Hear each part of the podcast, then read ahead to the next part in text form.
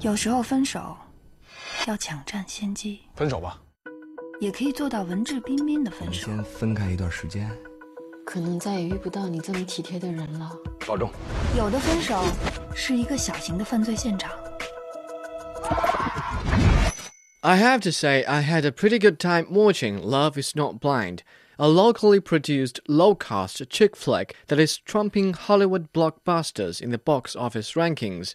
As much as I was amused in the cinema, I was perplexed when I left as I tried to determine what made the film so funny. Strangely enough, I found nothing.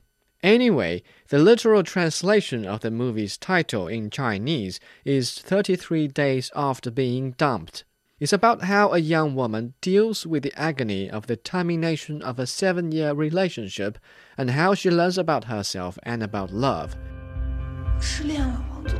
你活该你！对于一个没有失恋经验的人来说，最大的恐惧在于你并不知道什么时候这种坠入无底深渊的感觉能够结束。When she recovers from the emotional trauma and decides to start anew, there is already someone there waiting by her side. 我答应你，以后不管发生什么事儿， 你身边一米范围内一定有我在。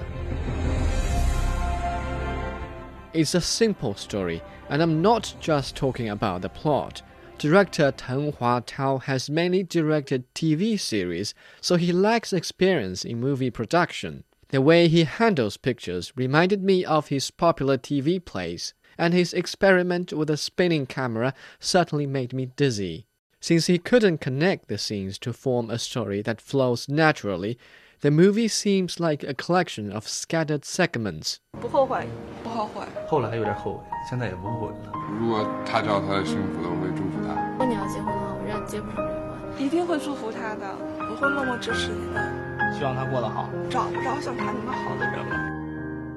Then how come the movie is getting better box office returns than Hollywood flicks? First, the so-called blockbusters really aren't that good. Real Steel? Oh, come on, Hollywood can do better than that. Or can it? Second, and much conveniently, Love is Not Blind is centered on an easy topic. I mean, every grown up must have been dumped once in their lives. As for those lucky dogs that have dodged the bullet, the lack of experience certainly wouldn't stop them from enjoying themselves by watching the pathetic life of someone who gets hit. 单身阶段，恋爱中，单身。目前是单身。现在啊，单身。 This onlooker mentality is proved by the popularity of the original story. Oh, sorry, did I forget to mention the movie is based on a blogger story that had already commanded a large readership before it was adapted into a movie.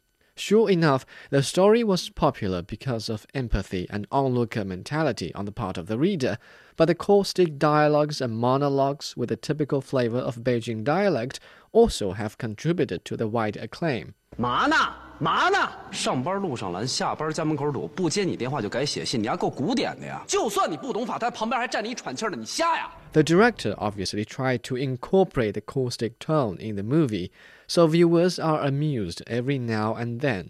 But in doing so, he further diluted the nature of the film. As a result, the audience gets something in between a TV play and a sitcom. One last point about the film is actor Wen Zhang's successful portrayal of a sissy whose weird accents and gestures distract the audience from becoming totally disappointed.